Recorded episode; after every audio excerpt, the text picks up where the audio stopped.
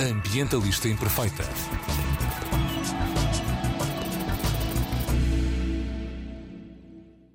Olá a todas e a todos, daqui Joana Guerra Tadeu com a mensagem Ambientalistas Imperfeitas questionam tudo o que se diz verde. Sim, mesmo as energias renováveis, porque não há maneira de produzir energia que não tenha que não precise de recursos, que não tenha externalidades negativas ou algum impacto no ecossistema.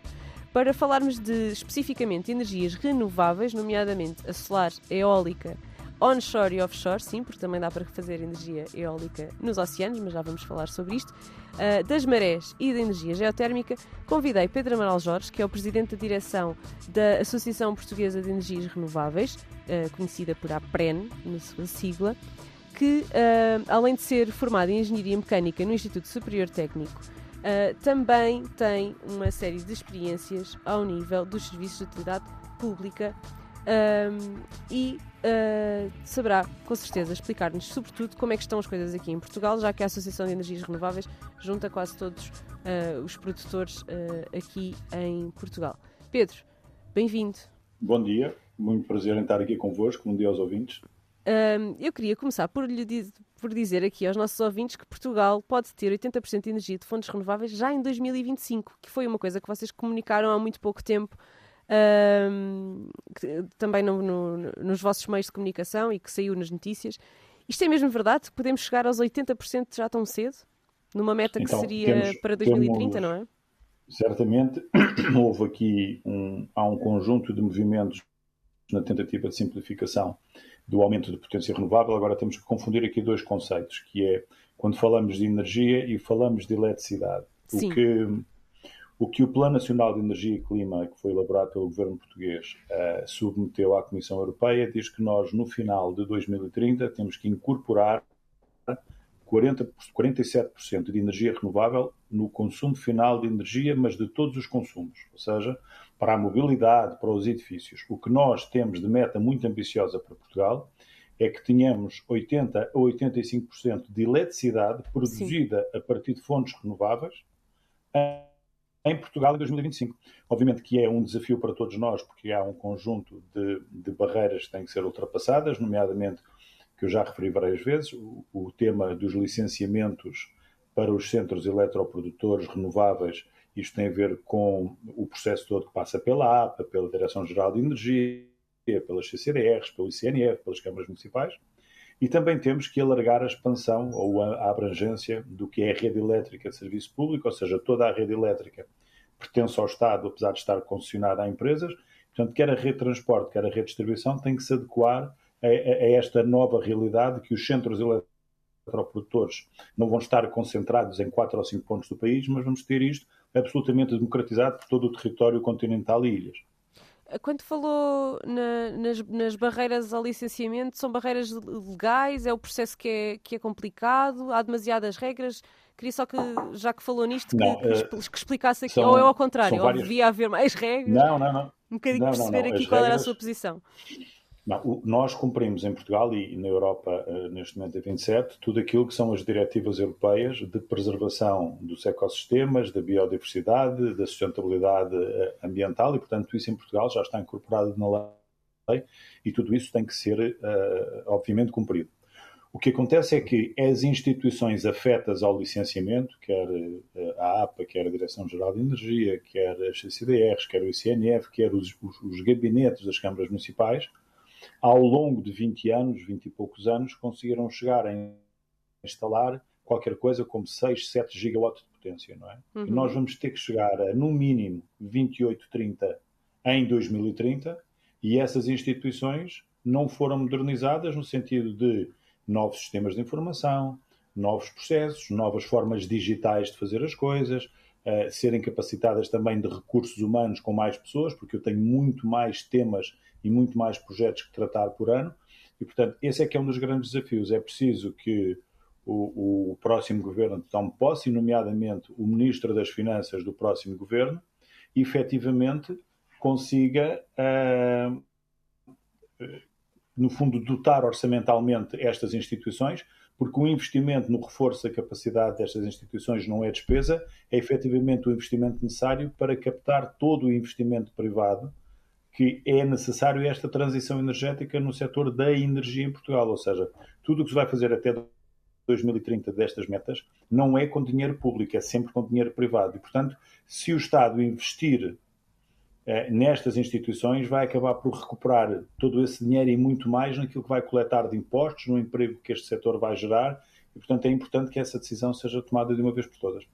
Pedro, duas questões aqui de follow-up neste, neste comentário que fez agora. Um, que eu tinha pensado falar mais para a frente, porque estava aqui a pensar que íamos fazer um energias renováveis para totós, mas vamos deixar isso mais para a frente um, que é a questão do emprego.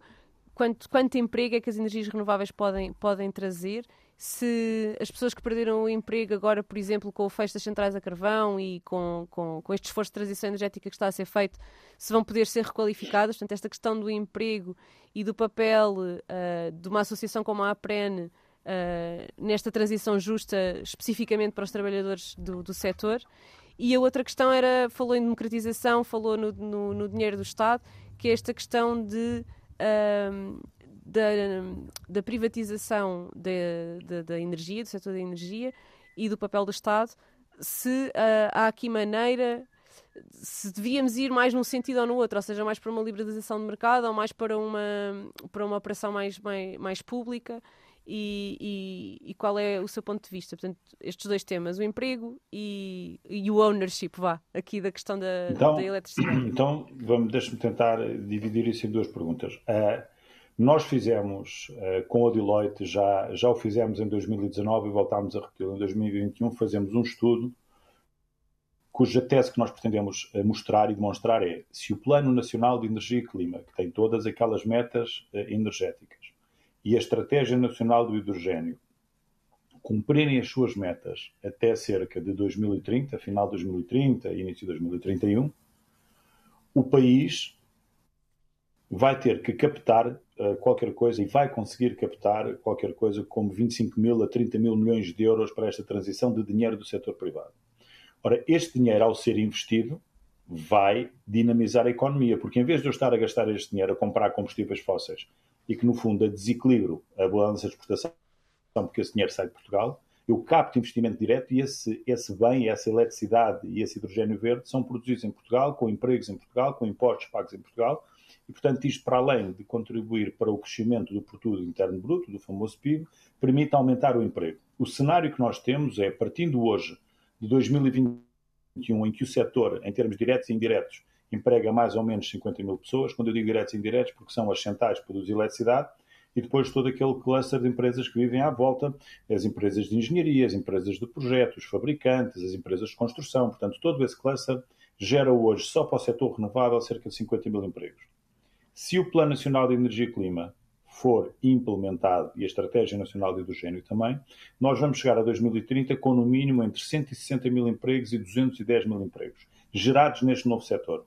Portanto, é multiplicar por quatro a geração de emprego e estamos a falar de empregos qualificados, com médias salariais em concorrência com outros países europeus, com taxas de contribuição para a segurança social e para a fiscalidade, nomeadamente em sede IRS, muito mais elevados que outra tipologia de emprego. E, Mas portanto, e a questão da requalificação das pessoas que trabalhavam no setor? Isso eu já lá vou a seguir. Ok, ok. Eu já lá vou a seguir. Então, quando nós falamos de eletricidade renovável e, e, e sem querer tornar isto muito técnico, eu, quando tenho estes problemas desmultiplicados naquilo que é um projeto, os projetos têm sempre uma componente de mecânica, uma componente de construção civil, uma componente de eletricidade, uma componente de eletrónica, e, portanto, os técnicos que hoje trabalham para o setor fóssil, desde que assim o entendam e assim o pretendam, são facilmente requalificáveis. Diria até, são poucos os que vão eh, não continuar, se assim o pretenderem, neste novo desígnio energético. Ou seja, as competências que nós temos das pessoas que trabalham associadas às centrais a carvão, ou, na, outra vez, naquele ecossistema de em volta das centrais a carvão, obviamente que vão ser capazes de fazer a sua transição profissional para poder trabalhar no setor renovável, vai ser muito mais amplo, muito mais denso e muito mais espalhado pelo país inteiro. Eu, em vez de ter uma central em Sinas e uma central no Pego, vou ter que ter essa potência toda espalhada ao longo de Portugal, entre onshore eólico, offshore eólico, fotovoltaico em, em, em terra, fotovoltaico em albufeiras. Portanto, tudo isto vai gerar um conjunto de oportunidades que essas pessoas, se assim o entenderem, e quiserem requalificar, têm obrigatoriamente e, obviamente, colocação ambiente, de, de, do ponto de vista de empregabilidade.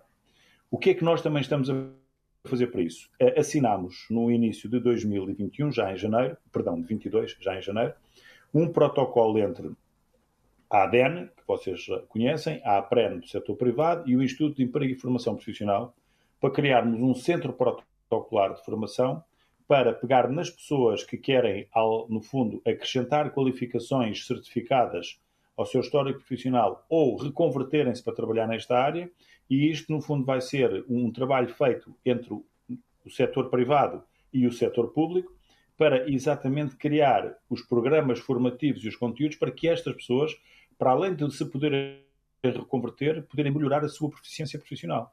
E, portanto, esse também não é um tema. Ou seja, é, é, um pouco um mito dizer que as pessoas vão perder os não, as pessoas vão perder os empregos naquele local especificamente durante um período e mesmo assim nós sabemos que Sinas tem todo um conjunto verde. de projetos do hidrogênio, do solar, do eólico e o PEGO também foi lançado um concurso público para aproveitar aquele ponto de ligação à rede, onde vai existir eh, um concurso que há de ter um resultado e o resultado há de ser um projeto com multitecnologias renováveis, pode ir de solar a hidrogênio, a eólico, a misturas, a baterias. Portanto, é um falso problema dizer que é, o crescimento da economia neste setor renovável não vai absorver os profissionais que são oriundos do setor fóssil, seja ele dos combustíveis ou seja ele da produção de eletricidade a partir de carvão. E pergunta, já na, na, na continuação deste, deste, raciocínio, as empresas que estão a produzir energia a, eh, a partir de renováveis são as mesmas empresas que estavam a fazê-lo com combustíveis fósseis? Ou são empresas diferentes? Isto quer dizer, temos a EDP renováveis, não, é mas a, EDP, primeira... como, é que, como é que isto funciona, não é? O mercado, como é que funciona este mercado? Um bocadinho explicar-nos aqui. Uh, o mercado tem uma componente liberalizada e uma componente que é uh, regulada. Ou seja, o que hoje é conhecido pela E-Redes, que é a EDP Distribuição, ou a REN, que operam as redes em Portugal, as de alta tensão, as de média e as de baixa, isso é um mercado regulado. Significa que todos os investimentos que são feitos na rede e a forma como a operação é feita é uma concessão do Estado. Portanto, a infraestrutura é do Estado, só que ela concessiona a um operador privado a gestão, o investimento e a manutenção dessa rede. Do lado da produção de eletricidade e do lado da comercialização de eletricidade, esse mercado é liberalizado. As empresas podem uh, posicionar-se e qualificarem-se, quer para produzir eletricidade, quer para vender eletricidade. O que acontece uh, hoje é que, em, sei lá, quando eu comecei a olhar para isto no final dos anos 90, para estes temas, quando falávamos de eólico ou de, ou de fotovoltaico, eram assim coisas muito esotéricas quase, ou seja, eram uhum. coisas esquisitas, mas o que é isto? E obviamente quem começou a dinamizar esse, esse mercado foram pequenas empresas com fundos de investimento, chamados Independent Power Producers, que se vê a sigla na internet, são os IPP, e essas pessoas começaram, em função das políticas e das diretivas que a Comissão Europeia ia colocado, para ir, colocando para substituir as centrais fósseis de produção de eletricidade pelas centrais renováveis e tinha dois grandes motivos. Era reduzir as emissões de CO2 e aumentar a independência energética, como esta questão com a Ucrânia e a Rússia está a mostrar que quanto mais independente a Europa for do ponto de vista energético, menos vai ter de impacto na sua economia por efeitos geoestratégicos que ela não controla. E, portanto, essas empresas foram era uma, era, uma, era uma estrutura de empresas muito pulverizada. O que se começou a assistir de 2016 para cá é que não vai haver em 2050 lugar para empresas que trabalhem exclusivamente em áreas fósseis, porque senão vão deixar de ter o um mercado, não é? Porque todo o pacote legislativo que nós, temos da descarbonização da sociedade e da economia no espaço europeu até 2045 ou 2050, o que os Estados Unidos também já estão a impor de regra. O que saiu da COP26, em que até a própria China diz que quer ser neutra climaticamente em 2060. Isto significa que há um movimento de começar a consumir energia de fonte renovável em detrimento do consumo de energia de fonte fóssil. Sim. Portanto, estão a aparecer as empresas que eram tipicamente conotadas com o fóssil, como era a Galp, como era a Shell, como era a Total, como era a Repsol, e estão a ser integradores de energia, ou seja, continuam ainda a ter mercados de combustível fóssil, mas procuram estar a migrar para a área das renováveis. E essas renováveis podem ser produção de eletricidade renovável, produção de hidrogênio verde, produção de combustíveis sintéticos de origem não biológica, que eu não vou explicar aqui, porque senão vamos adormecer os ouvintes vale Ou seja, mas há uma migração para todos os processos de a obtenção de energéticos, de insumos energéticos, porque a, sociedade está a exigir que a gente combata as alterações climáticas. E esta rota que nós estamos a, a, a criar aqui rumo a 2050 é, é oriunda do Acordo de Paris e depois é reforçada com aquele relatório do, do IPCC em que diz que se a temperatura do planeta até 2050 subir acima de um grau e meio ou de dois graus, as consequências que estão modeladas são aquelas, ou seja, vamos viver num mundo cujo problema pandémico da Covid poderia ser uma coisa muito simples de lidar quando temos que lidar com as alterações climáticas, com eventos climáticos extremos, com, com, com este inverno rigoroso que nós estamos a ter em janeiro e em fevereiro em Portugal, não é? Eu estou a olhar aqui para a minha janela, está um daqueles chuva, dias de sol. Não é? Não, claro que sem chuva, não é? Mas isso é um a, questão da, a questão da chuva, exatamente, tem sido, aliás, tem sido notícia, os nossos ouvintes devem estar fartinhos de ouvir falar da chuva, porque fala-se nas notícias todos os dias na Antena 3. Um... Ah, porque nós temos a ter um ano atípico de seca, ou seja, há um conjunto de séries que nós analisamos desde há 100 anos e percebemos que ao longo, há sempre anos atípicos. Estes anos em que nós estamos cada vez a, a ter mais índices de poluição e não conseguimos travar isto, é normal que o planeta continua naquele caminho das alterações climáticas. E, portanto, se nós olharmos para um mapa uh, uh, do hemisfério com o Oceano Atlântico no meio, percebemos, quando olhamos para o Saara, olhamos para Marrocos e começamos a olhar, uh, até do ponto de vista do Google Earth, se a gente quiser perceber, uhum. que há uma tendência contínua, se não se fizer nada, da desertificação. Ou seja, a energia é uma componente, mas a reflorestação é outra, a proteção dos ecossistemas é, são tudo temas rumo a 2050 com sustentabilidade ambiental mas também com uma sustentabilidade integrar dos ecossistemas, das pessoas, de, de, ter uma economia que não precise de combustíveis fósseis e que possa também precisar menos e menos de explorações absurdas minerais, porque pode passar a ser circular e basear-se na reciclagem de materiais. Ainda bem que falou de, de desflorestação, porque há aqui um.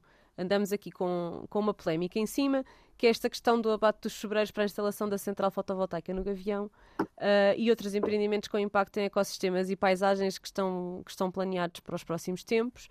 Uh, e queria lhe perguntar como é, que se, como é que se analisa e equilibra, por um lado, uh, o esforço de redução das emissões do setor eletroprodutor com, a, por outro lado, a conservação da natureza, das paisagens e dos ecossistemas, porque para nós fazermos grandes centrais de produção foto, fotovoltaica temos que ocupar espaço e neste momento estão a tomar decisões de ocupar espaço que uh, é biodiverso e, e, que tem até valorização económica precisamente pela sua biodiversidade.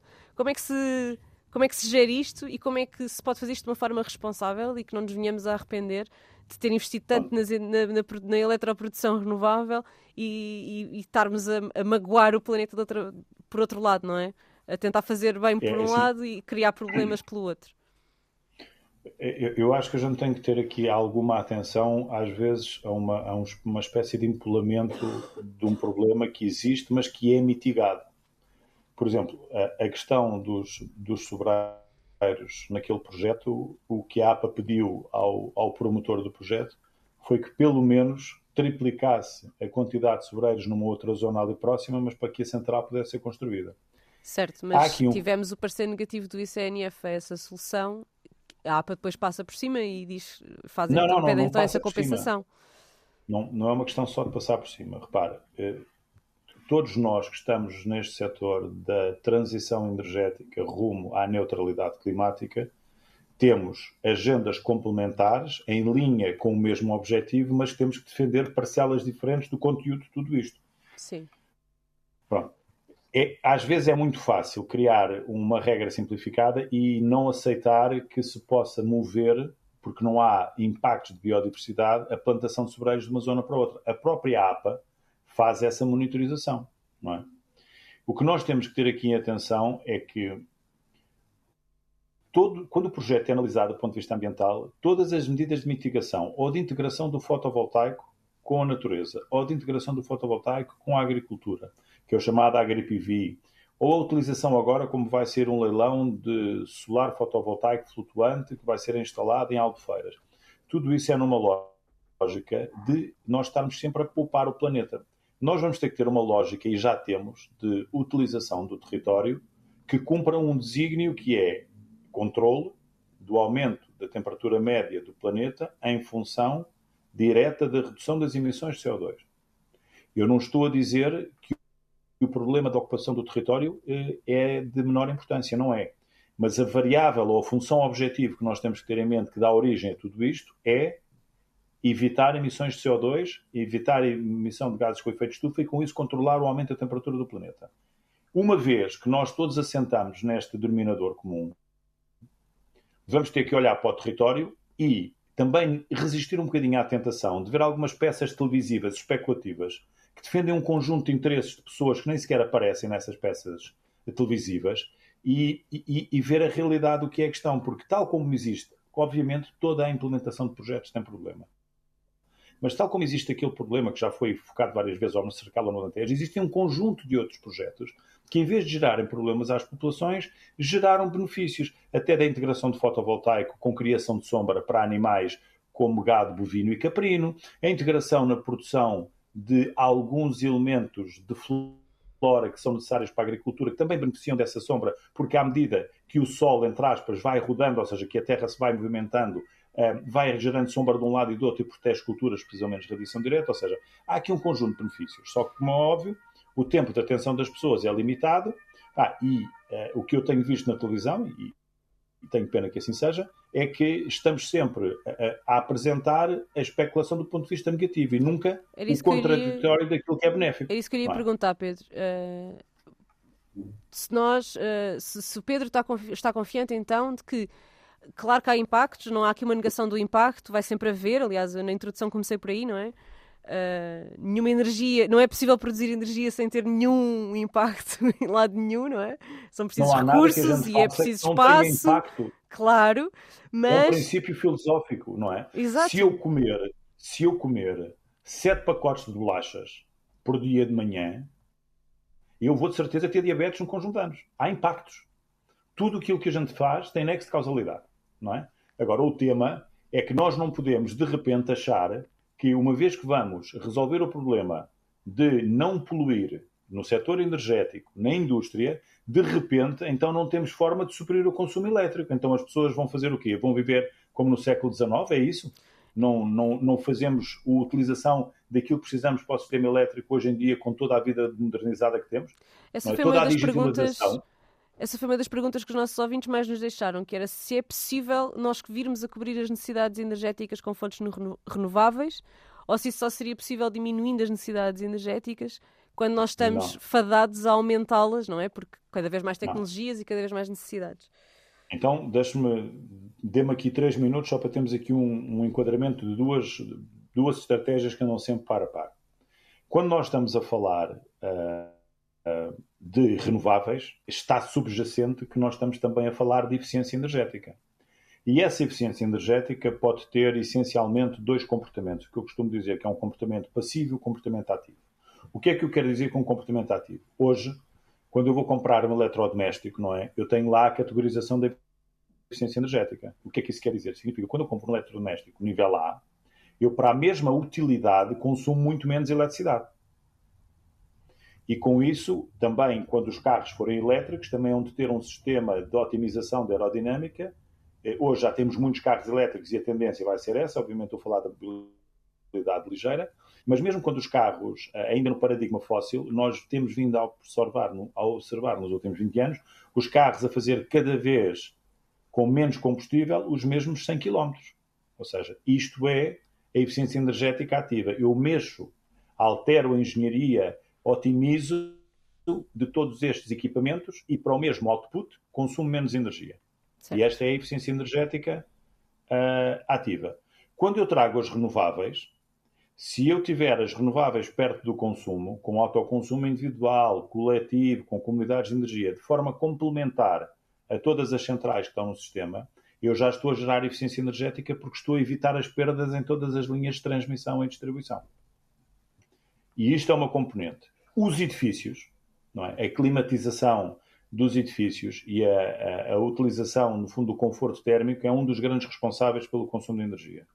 E essa é a componente que eu chamo passiva de eficiência energética, ou seja, os novos códigos de desenho de edifícios e as melhorias que têm que ser feitas aos edifícios existentes para que o conforto térmico seja mantido com recurso a menos consumo de energia, não é? o exemplo mais, que eu costumo dizer mais ridículo, é a gente ter uma fresta na janela e estar com um aquecedor elétrico para os pés, não é?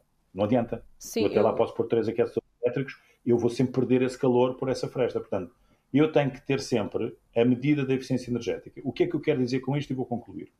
Quanto mais eu aumentar a eficiência energética, significa que para as mesmas utilizações eu vou precisando de cada vez menos energia para as para as, para, para, os, para as mesmas necessidades. É, os consumos, para as mesmas necessidades. Ora, se eu vier, ter, vier a ter novas necessidades, ou seja, se eu começar a trocar nas casas das pessoas eh, as caldeiras a gás por cilindros elétricos, os fogões por fogões elétricos, se as pessoas começarem a aderir em massa à, à mobilidade elétrica, então eu sei que o meu consumo de eletricidade vai aumentar. Mas com a eficiência energética, com o aumento do consumo de eletricidade, nós hoje temos condições de suprir a totalidade do consumo só com fontes renováveis, sem termos que recorrer a fontes fósseis. Até porque, complementarmente à eletricidade renovável, para os sistemas em que a eletrificação direta, eu diria, é inviável ou não execuível, vamos ter a eletrificação indireta através da utilização do hidrogênio verde, que pode ser utilizado também para chama, pode ser utilizado para produzir eletricidade com eletrólise inversa e, portanto, temos aqui para suprir o transporte dos navios, o transporte dos aviões, para não ter que ser com energia fóssil, poderemos utilizar um combustível que não tem emissões, porque não vamos precisar de combustíveis fósseis para o fazer. Portanto, a resposta a que os seus ouvintes é sim, é possível suprir todos os consumos que venhamos a ter daqui até 2050 sempre com fontes renováveis. Boa. Isso é, é boa notícia. Esta hora já deve estar tudo uh, adormecido, mas paciência. Não, não, de todo. As pessoas que ouvem, que ouvem este programa estão mesmo interessadas nisto. e há aqui outra questão que eu lhe queria fazer que é, nós, então, esta é a boa notícia, não é? Que podemos então cobrir todas as necessidades energéticas com, com as fontes, com as fontes renováveis. Um, e quando nós falamos em fontes, quando estamos a falar destas fontes renováveis, estamos a falar da utilização dos recursos endógenos e renováveis portugueses ou estamos a falar em continuar num mercado em que há uma balança, portanto que há importações e exportações de energia com outros países? Ou seja, que questão, mercado... como é que fica aqui esta questão da soberania ao nível da produção de eletricidade?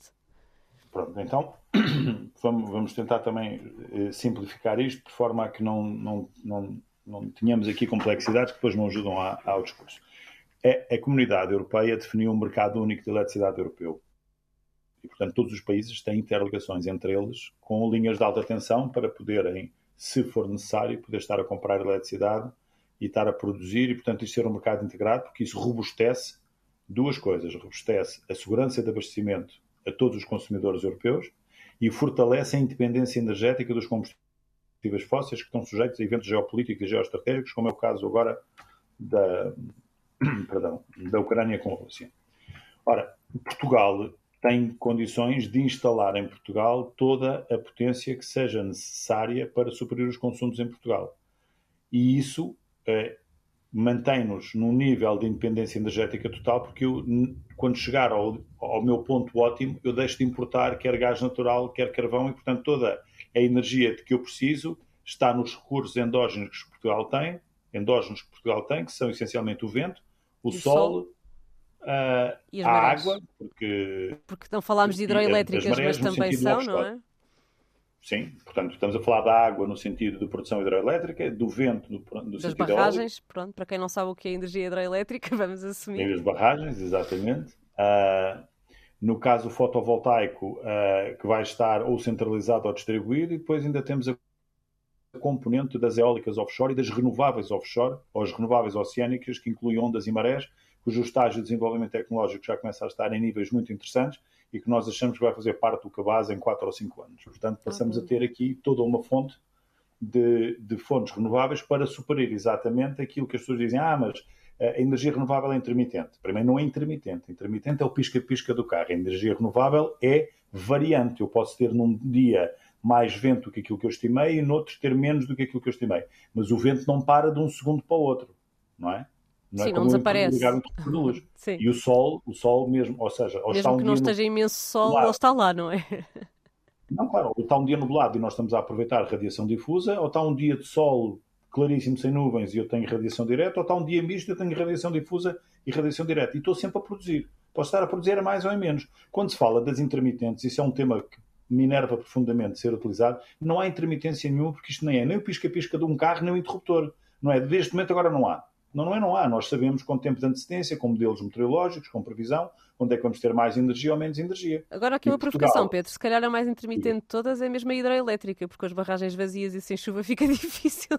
Não, mas repare, mas a hídrica de barragens ou é, é de fio corrente, não é? Ou seja, é para estar sempre a produzir, ou então se tem albufeira, estar armazenada é para suprir as necessidades, precisamente quando eh, as vamos chamar a produção base eólica, pode ter uma falha. Ou seja, Exato. idealmente o sistema elétrico vai ter eólica e fotovoltaica e essa eólica onshore e offshore, o grande, a grande base do chamado base load, que é a cobertura base.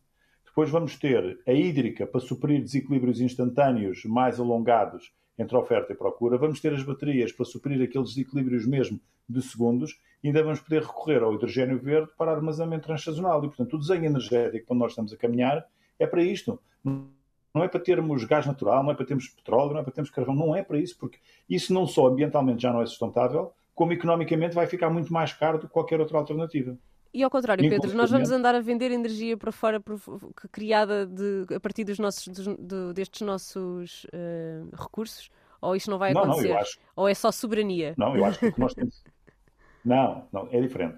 Eu, nós, Portugal está inserido no mercado ibérico de eletricidade, não é? Portanto, os produtores espanhóis vendem em Portugal e os produtores portugueses vendem em Espanha. Portanto, a rede está toda ligada e, portanto, quem tem naquele momento mais ou menos energia a ser gerada num ponto ou no outro vai suprindo os consumos. Nós vamos é ter a independência energética no sentido de, se nós conseguimos abastecer em cada eh, hora do dia ou em cada minuto do dia todo o consumo que temos, e ele estiver equilibrado numa relação entre quantidade e preço no mercado ibérico, nós nunca vamos ter esse problema. Agora, Portugal e Espanha vão ambos numa direção de totalmente renovável. E, portanto, a eletricidade toda que nós vamos. É como se tivéssemos um mercado um bocado maior do qual temos uma parte. E temos aí independência energética total. O Plano Nacional de Energia e Clima está desenhado para, em média, suprir todo o consumo nacional de eletricidade, a estratégia de hidrogênio começar a suprir uma parte e quando nós temos alguma dificuldade, estamos ligados à Espanha e a Ibéria está ligada à França e podemos importar eletricidade do espaço europeu também. Mas a expectativa é que nós consigamos ser independentes energeticamente, apesar de, se houver condições favoráveis de mercado num determinado dia, nós podemos estar a exportar eletricidade para a Alemanha. Ou seja, no inverno, neste inverno rigoroso que nós temos agora, quando chegar às 5 da tarde, já é de noite em Bona ou em Frankfurt há muito tempo. Se nós ainda tivermos radiação solar e tivermos um parque fotovoltaico que está a alimentar, essa eletricidade pode não estar a ser necessária no mercado nacional, mas pode estar a ser necessária uh, no mercado europeu. E, portanto, nós devemos ter sempre forma de escoar. Agora, vamos dar primazia ao abastecimento do mercado nacional, que é esse, é esse o desígnio que está na transição energética nacional.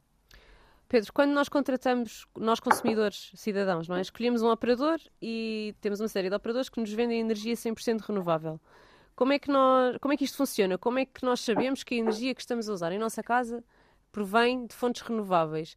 Uh, não é? Tendo, estando a rede elétrica toda ligada uma à outra, Não sei se estou a fazer entender não, tá, a minha pergunta. Ou seja, nós, ou seja os, os, eletrões são todos iguais, independentemente de serem produzidos Exato. com gás natural. É nesse sentido que eu estou a perguntar. Portanto, quando nós contratamos um contrato que diz que a energia é 100% renovável, o que é que nós estamos a contratar e em que medida é que isso é apoiar as energias renováveis e apoiar esta transição com a carteira? A resposta disso é muito fácil. Quando compra eletricidade renovável, o seu comercializador tem que lhe assegurar que a eletricidade é renovável. Para isso acontecer, por cada quilowatt-hora consumido, ele tem que lhe dar um certificado das garantias de origem de produção dessa eletricidade. E, portanto, aquilo que está a pagar é a eletricidade que garante que, para o seu consumo, é 100% renovável. O que nós não conseguimos assegurar é se todo o eletrão vem do eólico ou vem do solar, não é? Nós compramos uma, uma, uma quantidade. mistura, não é um mix, como vocês dizem no Sim, mercado. mas aquela que lhe é entregue é utilizada e é paga por ser renovável, ou seja, o comercializador tem que arranjar no mercado aquele consumo para lhe suprir a si que seja 100% renovável. E depois entrega-lhe um comprovativo, que são as garantias de origem, a dizer que a eletricidade que está a consumir e que comprou é efetivamente renovável. E qual é a relevância de um consumidor fazer uma escolha destas? Uh, qual é o papel do consumidor Bom, e do cidadão na, na, transição energética e nestes objetivos todos que já, que já explicou? Quando nós valorizamos uh, as garantias de origem para além da eletricidade renovável, o que nós estamos a fazer é conduzir uma quantidade de investimento e de financiamento do setor privado para o setor renovável, porque é o que os clientes querem, e não para o setor fóssil, porque os clientes também querem. Aqui a cidadania é que domina, o cidadão é a história mesmo, o povo é quem mais ordena. Ou seja, o cidadão aqui, quanto mais eletricidade e mais energia renovável quiser consumir, as empresas não têm outro caminho a não ser suprirem, porque as que não suprirem vão falir. E quando nós fazemos é? esta, além de nós fazermos esta escolha com a carteira, não é? Nós contratarmos um serviço específico por ele nos estar a dar estas garantias de, de origem da produção, o que é que nós podemos fazer mais enquanto cidadãos? Uh, porque há consultas públicas abertas, há uma série de, de, questões. O que é, qual é o nosso papel enquanto cidadãos e não como consumidores uh, para apoiar uma transição energética que seja justa uh, e, que seja, e que seja boa para o máximo de pessoas possível não é? e para o nosso país? Eu, eu há pouco tinha-lhe referido que a grande vantagem das renováveis face ao modelo clássico verticalizado das centrais a carvão e, e, e das grandes centrais nucleares é, é que eu, quando instalava essas centrais, gerava emprego nessas centrais e pouco mais, e agora, quando for para o paradigma renovável, como tem que espalhar painéis fotovoltaicos ao longo do país, eh, aerogeradores, eh, utilizar o mar, eu estou a democratizar a criação de emprego. Não é?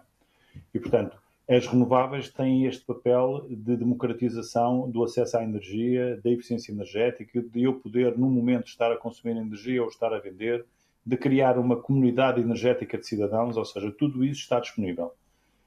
Vai competir às pessoas, vai, é da competência das pessoas escolherem como é que elas querem participar, mas há um comportamento muito grande, eh, um comportamento muito relevante nas escolhas que eu faço perceber se os produtos efetivamente contribuem para a eficiência energética, se os produtos são obtidos com fontes de energia renovável, se são oriundos de reciclagem de outros materiais e não explorados de forma base em, em países do mundo em que eu faço a mineração completa, ou seja, a escolha do consumidor é o que vai determinar o comportamento das empresas. E, portanto, quanto mais nós tivermos uma, atividade, uma atitude de pró-eficiência energética e pró-consumo de energia de fonte renovável e pró-consumo de produtos e insumos do nosso dia a dia que na sua cadeia de valor incorporem esta questão da economia circular e da utilização de energia renovável e de medidas de eficiência energética, mais estamos a contribuir para que, efetivamente, o caminho de sustentabilidade social, económica, financeira e ambiental esteja todo alinhado. Não é? Sim, certo. Uh, Pedro, antes de, de, terminarmos, eu gostava que, que, fizéssemos aqui então esta parte das energias renováveis para Totós, porque acho que ainda há aqui muita, muita informação que, que nós não temos muito acesso. Acho, acho que já falámos bastante sobre a fotovoltaica e sobre o facto de podermos estar a captar energia quando está um dia nublado, já, se fala, já falámos aqui algumas coisas. A fotovoltaica e eólica acho que são as que as pessoas estão mais familiarizadas, desculpe. Uh, talvez a eólica offshore seja assim menos conhecida, mas Basicamente, estamos a falar de pôr, de pôr turbinas eólicas no mar, no certo? Mar. certo. É onde, onde há mais vento. onde há mais vento e também onde há uma forma de fazer a ocupação do espaço marítimo que tem menos impacto visual e que as pessoas já não têm que disputar o território. Não é? E ao nível de biodiversidade, uh, os impactos no mar são maiores ou mais pequenos do que os impactos na, Não. na Terra? Isso está absolutamente analisado. Todas as medidas mitigatórias dos impactos ambientais são colocadas. Repare, quando nós agora fizermos. Nós temos dois tipos de eólica offshore. Aquelas que estão assentes em estacas, como é o caso do Mar do Norte, porque a profundidade é pequena, estamos a falar de coisas 20, 30, 40 metros. Nós, em Portugal, como o nosso, o nosso declive da costa é muito elevado, nós não podemos utilizar sistemas de estacas, seria inviável. Então, o que se está a desenvolver e já está a ser utilizado em outras zonas do espaço europeu e também em outras zonas do globo é o chamado sistemas flutuantes. E esses sistemas flutuantes então, vão estar amarrados. Verticais. Não vai, vão, ou seja, vão existir cabos onde, okay. onde a corrente elétrica vai passar, mas a instalação das centrais uh, eólicas vai estar sobre um sistema de flutuação com cabos amarrados no, no, no, solo do oceano e, portanto, o impacto que nós vamos ter, eu diria que é mínimo uh, do ponto de vista da afetação do oceano. Depois, se nós integrarmos isso com a lógica da cultura pescatória quase selvagem e pensarmos que podemos começar a criar aqui também, como temos o, o fotovoltaico, no fundo, o que é fotovoltaico, sim. Com a agropecuária, podemos passar a ter a utilização das pescas também em articulação com todos esses sistemas de renováveis oceânicas, das quais o primeiro papel será correspondente às eólicas, mas depois também pensando que podemos vir a ter uh, ondas, marés e até, quem sabe, solar flutuante no alto mar, porque já há protótipos a funcionar nesse sentido. Portanto, a ideia é termos ocupação quer de mar, quer de terra, de forma a que a disputa do território seja feita de forma democrática, cobrindo, na medida do possível, todos os interesses necessários.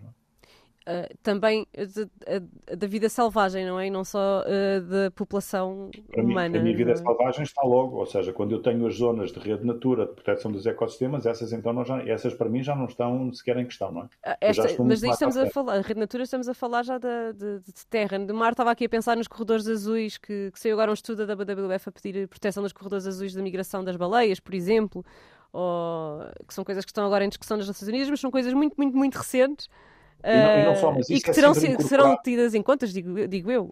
Claro, isso é sempre incorporado no desenho do projeto, porque repare, o que é que é determinante aqui, que é a grande restrição? É onde é que eu tenho a rede elétrica para ligar centros eletroprodutores, não é? E Portugal tem uma rede elétrica que nós conhecemos, quando as pessoas dizem, ah, mas podiam ter feito o projeto ali naquele terreno. Não, se calhar podia, mas para eu fazer esse projeto, se não houver rede elétrica, a única forma que eu tenho de fazer é expandir a rede elétrica, não é? E ainda há uma discussão em Portugal que nós andamos renitentes em expandir a rede elétrica, também vamos ter que expandir. Nessa integração da preservação da vida selvagem marinha, obviamente que quando esses projetos forem analisados, toda a componente de proteção do ecossistema, da análise das, das, no fundo da população de animal que existe ali, de fauna, de flora marítima, tudo isso é sempre tido em linha de conta no desenho do projeto. Até porque os próprios financiadores depois têm, vão ter ratings nesta lógica que já deve ter ouvido, que é o Environmental, Social and Governance, e portanto ninguém irá pôr é dinheiro num projeto que não, ESG, que não vá cumprir com todas as regras uh, que a Comissão Sim. Europeia e, e que no fundo a União Europeia estão a pedir de restauro dos ecossistemas, da proteção, como nós já começamos a ver. E aí voltamos ter. à questão da cidadania, porque nós estamos, não é já, já falámos aqui da pressão do ponto de vista de, de, do mercado, do ponto de vista da legislação e agora estamos a falar do ponto de vista da reputação, não é? Claro, há um tema reputacional sobre, e por isso é que a taxonomia é uma coisa importante, que é dizer que o dinheiro tem que ser alocado em coisas que cumprem todos, no fundo, os requisitos que contribuem para a descarbonização e para a melhoria das condições de vida das populações do ponto de vista ambiental e de saúde pública, e obviamente que se houver instituições a investir dinheiro em projetos, por exemplo, de centrais a carvão na Europa, eu diria que até poderão fazê-lo, mas eh, daqui a 10 anos não têm mercado, não é? Portanto, esses projetos eh, não teriam qualquer possibilidade de, de sobreviver financeiramente. Um, como é que, há bocadinho falou da energia das marés. Pode, pode só explicar-nos como é que funciona a energia das marés? Porque a eólica e a, do, e a fotovoltaica acho que já, já sabemos.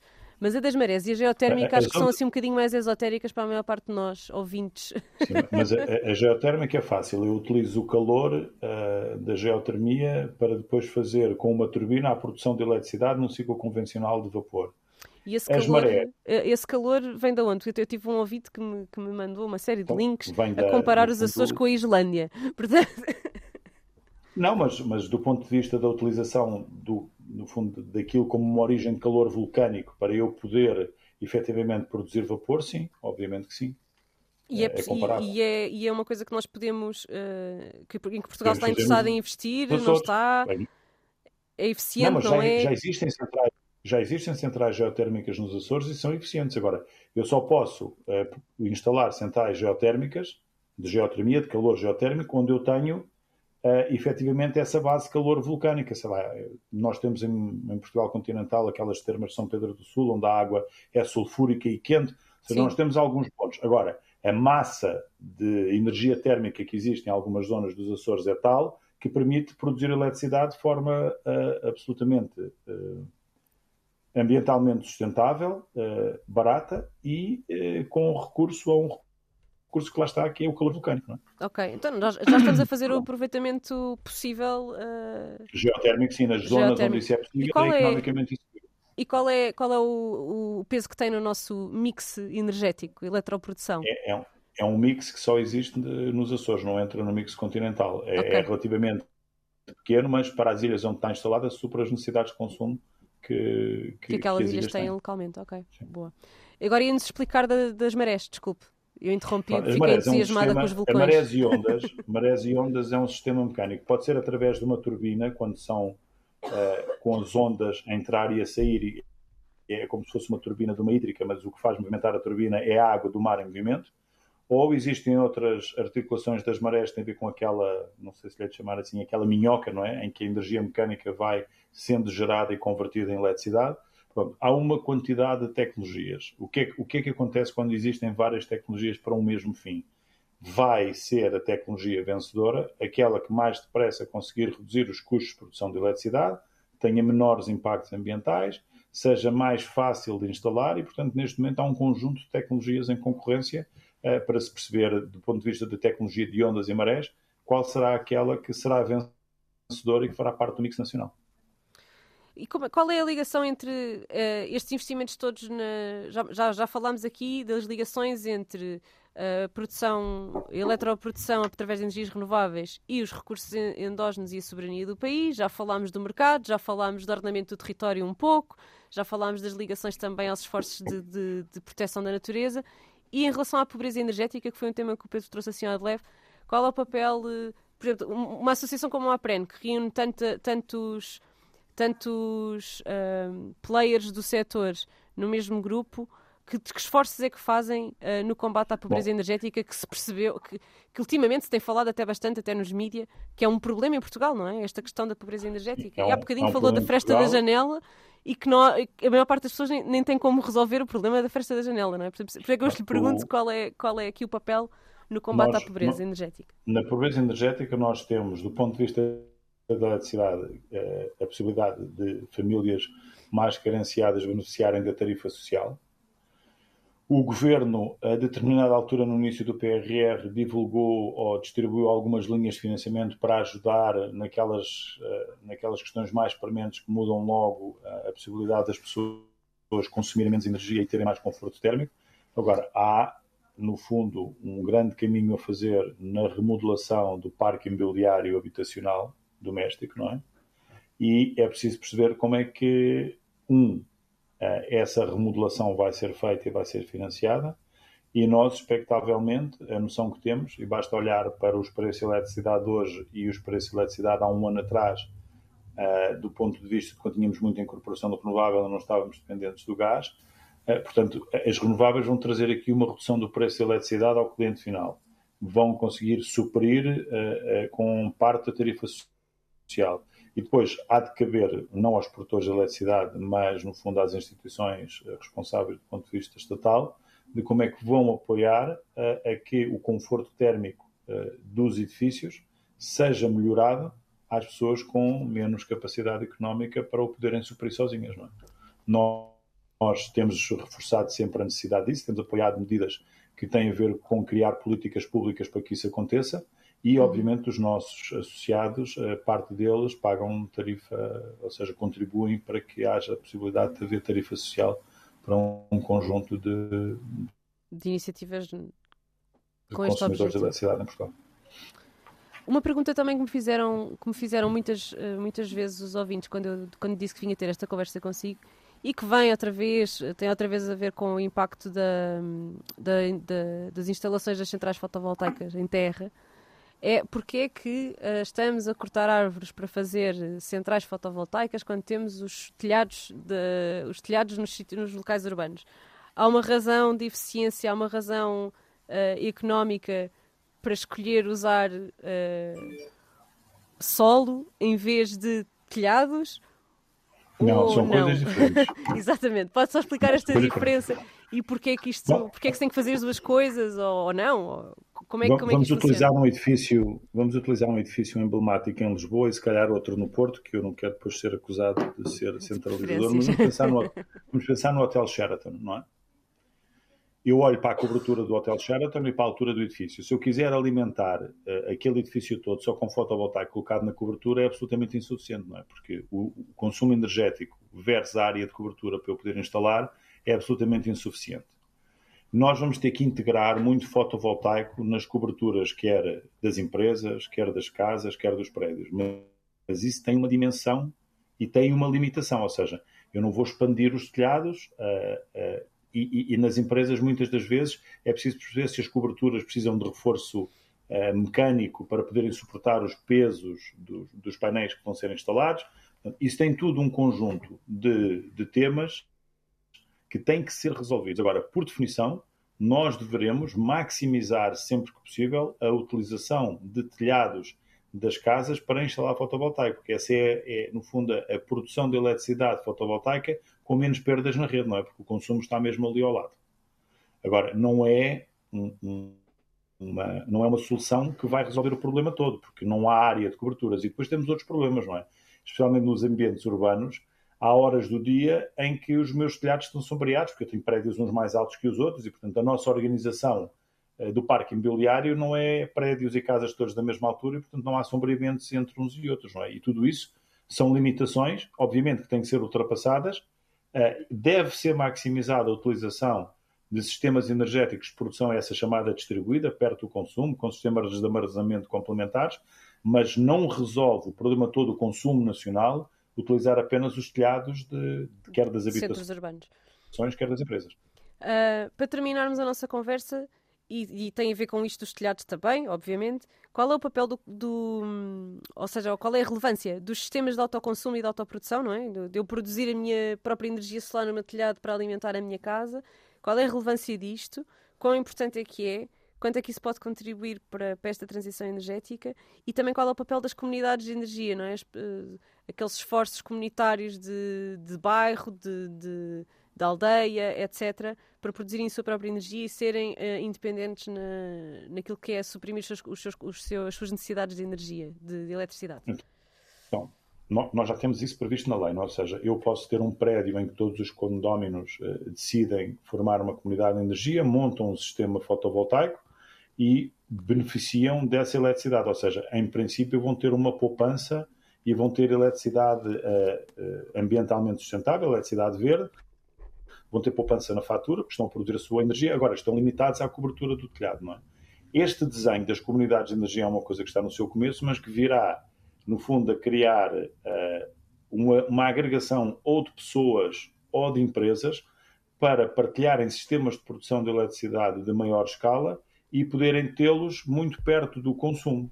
É? E, portanto, com isso, ter um conjunto de benefícios, quer do ponto de vista do preço, quer do ponto de vista da contribuição da cidadania para a redução de emissões, quer do ponto de vista também de suprirem o seu próprio abastecimento.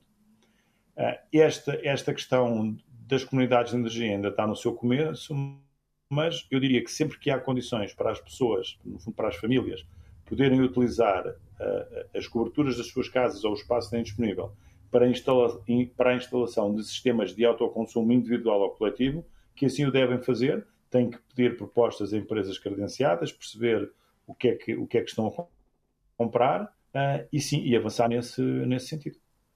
Muito bem.